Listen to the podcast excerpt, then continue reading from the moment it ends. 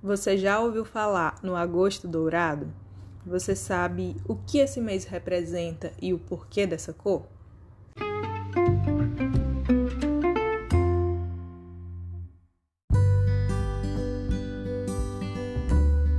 Eu sou Luana, assistente social. Eu sou Sara, psicóloga. Eu sou Cibele, sou psicóloga também. E nesse primeiro episódio a gente veio falar um pouquinho com vocês sobre o Agosto Dourado. O Agosto Dourado é uma campanha de conscientização da importância da amamentação e do leite materno. É chamado de Agosto Dourado justamente em alusão ao leite materno, que é considerado um alimento padrão ouro devido a seus inúmeros benefícios, que a gente vai conversar um pouquinho com vocês nesse primeiro episódio sobre. E além disso, o agosto dourado visa trazer a amamentação como algo natural, já que muitas mulheres se sentem inibidas, às vezes com vergonha de amamentar em público, e essa campanha vem justamente trazer esse empoderamento também das mulheres.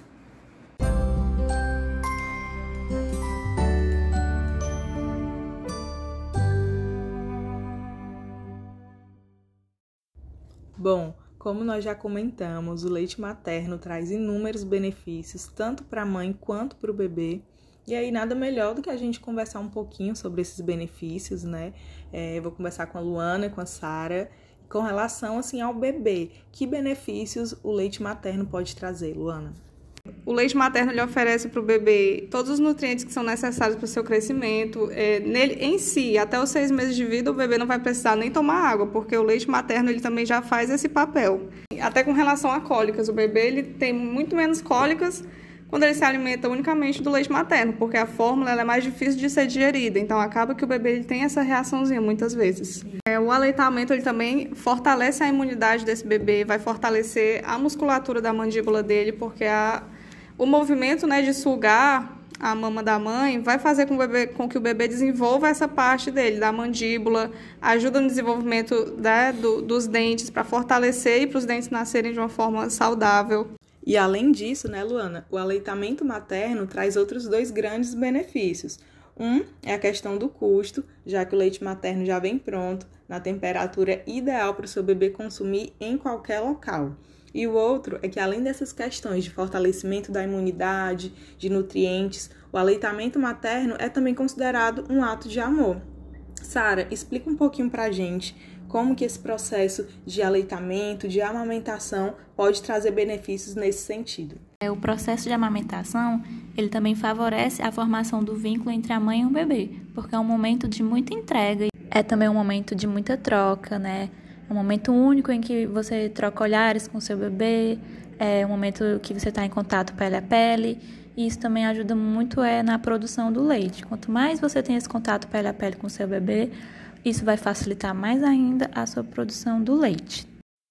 Bom, a gente pode ver que o aleitamento traz muitos pontos positivos para o bebê e para a relação mãe-bebê. Mas você, mãe, deve estar se perguntando agora: e para mim? Esse procedimento traz algum benefício? E a resposta é sim. O aleitamento materno ajuda a diminuir as taxas de câncer de mama e de ovário, além de reduzir os riscos de doenças cardiovasculares, como o infarto e a hipertensão arterial. Então, é um processo que é econômico, ecológico, ajuda a nutrir o seu bebê, ajuda na relação entre vocês e ajuda a diminuir o risco de algumas doenças maternas. Embora a gente tenha visto todo esse lado positivo do aleitamento materno, ele ainda é um processo que desperta dúvidas, muitas vezes dúvidas que são compartilhadas. Então, não, você não está sozinha nessa. É por isso que nesse momento nós vamos fazer um tira-dúvidas para esclarecer um pouquinho dessas inquietações. Uma das dúvidas que surge bastante é quantas vezes por dia o bebê deve ser amamentado. Então, a gente não estabelece um horário certo para o bebê mamar. Vai muito da livre demanda do bebê, certo? Mas é importante ressaltar que nos primeiros meses é normal que o bebê mame com uma frequência maior e em horários bastante irregulares. E aí é importante ressaltar também é, que se preste atenção nos sinais de saciedade do bebê, né? Que significam que ele já está satisfeito realmente, que são é, ele costuma largar o peito sozinho fica mais calmo, mais tranquilo e dorme profundamente logo depois da mamada.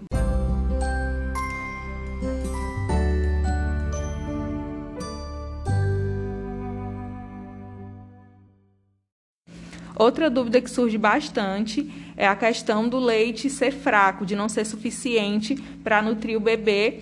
E aí, como que eu sei disso, né?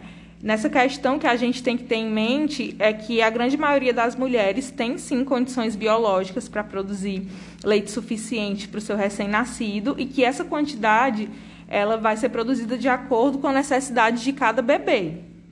Os fatores que podem influenciar são tabagismo, parto cesáreo, estresse materno, né? A ansiedade está muito relacionada a isso. A questão da depressão pós-parto é, e diabetes descompensada. Elas podem sim interferir nessa produção adequada do leite.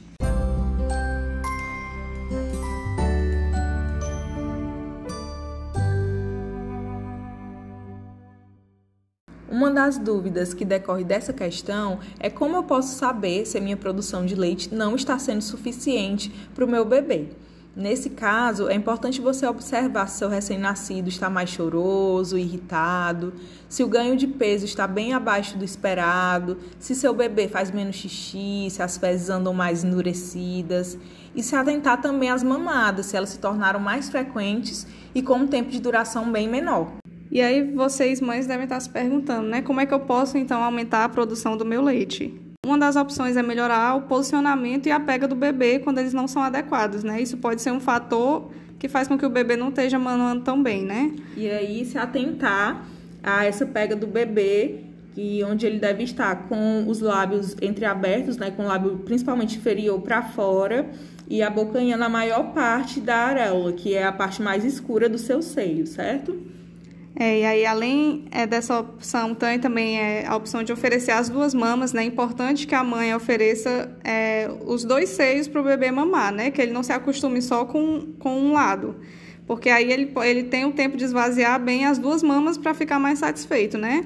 E aí, se ele tiver mais sonolento também, não estiver sugando tanto, você pode estimular a face do bebê tocando é, nas bochechas, fazendo cosquinha no pezinho, para poder acordar ele para que ele tenha esse estímulo de mamar, certo? Importante também se atentar a evitar o uso de mamadeiras, chupetas, é, protetores ali de mamilos, que na verdade muitas vezes acabam atrapalhando esse processo e até mesmo o desenvolvimento da dentição do bebê, né, da musculatura.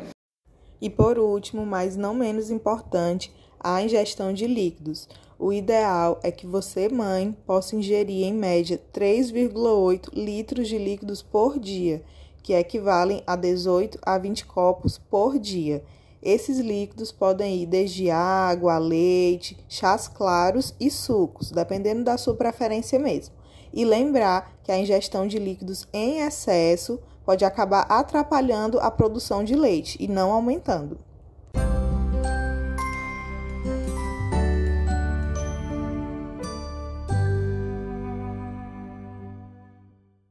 E agora, para finalizar, nós vamos conversar um pouquinho com a Beth, que é técnica de enfermagem aqui do Banco de Leite do Hospital César Carlos há 15 anos, e ela vai contar um pouquinho sobre a ordenha, sobre como guardar o leite e também como doar esse leite. Beth, como as mães podem ordenhar esse leite em casa? Bom, a ordenha, além de ser um alívio para as mamas, ela ajuda a manter a produção de leite. Então a ordenha, ela é feita através de uma massagem circular e profunda, lenta por toda a mama. Depois é feita uma expressãozinha em forma de C, onde a mãe retira o leite e armazena em um vidro de café solúvel ou maionese. Esse vidrinho tem que estar esterilizado. Como ela vai fazer? Ela vai retirar o rótulo, o papelãozinho que vem, vai lavá-lo e fervê-lo por 15 minutos, contando a partir da fervura. Vai deixar secá-lo sobre um paninho limpo, vai rotular com o seu nome completo, a data da coleta, para saber que tem até sete dias para encher esse frasco vai colocá-lo no congelador. Atenção, é no congelador mesmo, porque na porta do refrigerador sofre o choque térmico do abre e fecha, e isso vai não vai me dar uma qualidade boa do leite. E para completar esse vidro, porque às vezes a mãe não consegue retirá-lo para enchê-lo de uma vez só.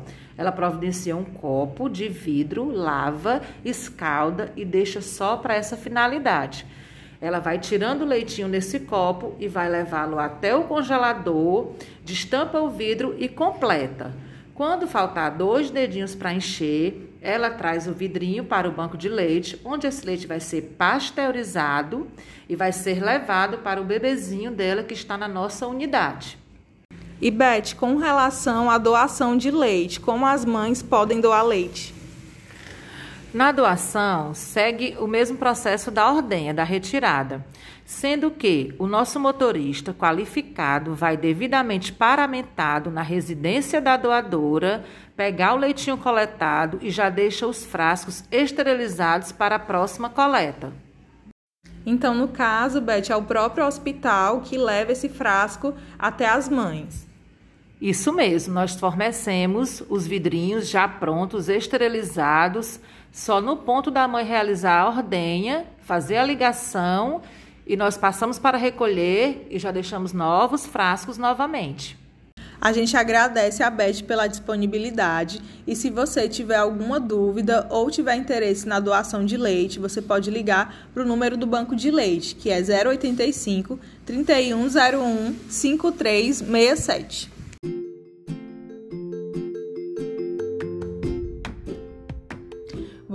Esse foi o primeiro episódio do nosso Entrelaços, onde você pôde conhecer um pouco dos benefícios do aleitamento materno, tirar suas dúvidas sobre o processo e aprender sobre a ordenha e a doação de leite. Eu espero que você tenha se sentido acolhida, acolhido e quero agradecer aos profissionais que juntamente comigo participaram do momento a Sara e a Luana, que são profissionais residentes, a Beth, que é técnica de enfermagem do Banco de Leite do Hospital César Caos, e a assessoria de comunicação do hospital pelo apoio. Nós te aguardamos no nosso próximo episódio.